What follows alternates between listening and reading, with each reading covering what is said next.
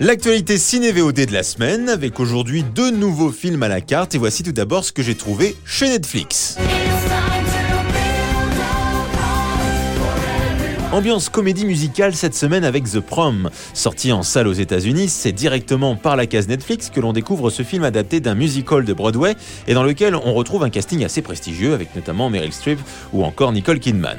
Ça raconte l'histoire de trois stars de Broadway en perte de succès qui vont tenter de se refaire une bonne image médiatique à l'aide d'un fait divers au fin fond de l'Indiana. Purée, quelle histoire On en parle partout sur Twitter.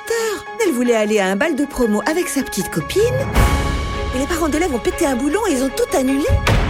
Il faut qu'on aille là-bas et qu'on mette le feu Oui, on va monter le plus gros événement qu'ait connu l'Indiana depuis l'événement qui a eu lieu avant. Ces stars un peu has vont donc débarquer dans le lycée de cette jeune fille à qui l'on refuse le bal de promo parce qu'elle est lesbienne et vont tenter tant bien que mal de lui apporter aide et réconfort dans l'espoir de faire bouger les choses. Nous sommes venus dans votre petite ville pour défendre une jeune fille. Pardon, mais qui êtes-vous? On est de Broadway. Un film plutôt sympathique et porteur d'un message certes dans l'air du temps, mais positif. En revanche, on aura tendance à regretter la réalisation qui ne met que trop peu en avant les numéros musicaux et les mouvements de caméra incessants. Un bel effort, même si un high school musical dans le même genre avait déjà fait mieux il y a 15 ans de cela.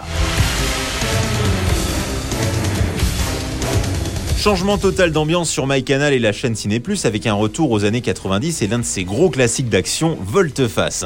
Véritable confrontation entre John Travolta et Nicolas Cage. Ces deux-là se détestent, ils sont ennemis jurés, l'un est policier et l'autre terroriste. Mais lorsque Nicolas Cage, le terroriste, tombe dans le coma sans révéler auparavant où se cache la bombe qu'il a programmée, alors on va proposer à Travolta une chose insensée. Vous voulez retirer son visage et le mien? Emprunté.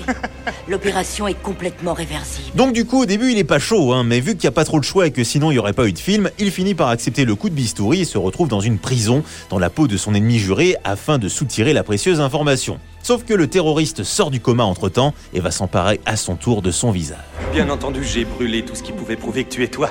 Donc du coup, waouh T'es bon pour rester en tôle euh, jusqu'à la fin de tes jours. Ce qui n'est vraiment pas cool. Il va donc devoir se battre pour réussir à récupérer sa vie. Un film d'action incroyable comme seuls les années 90 savaient les faire, avec un duo Travolta-Cage magistral qui s'amuse à tour de rôle à jouer à la fois le rôle du méchant et du gentil. Bon film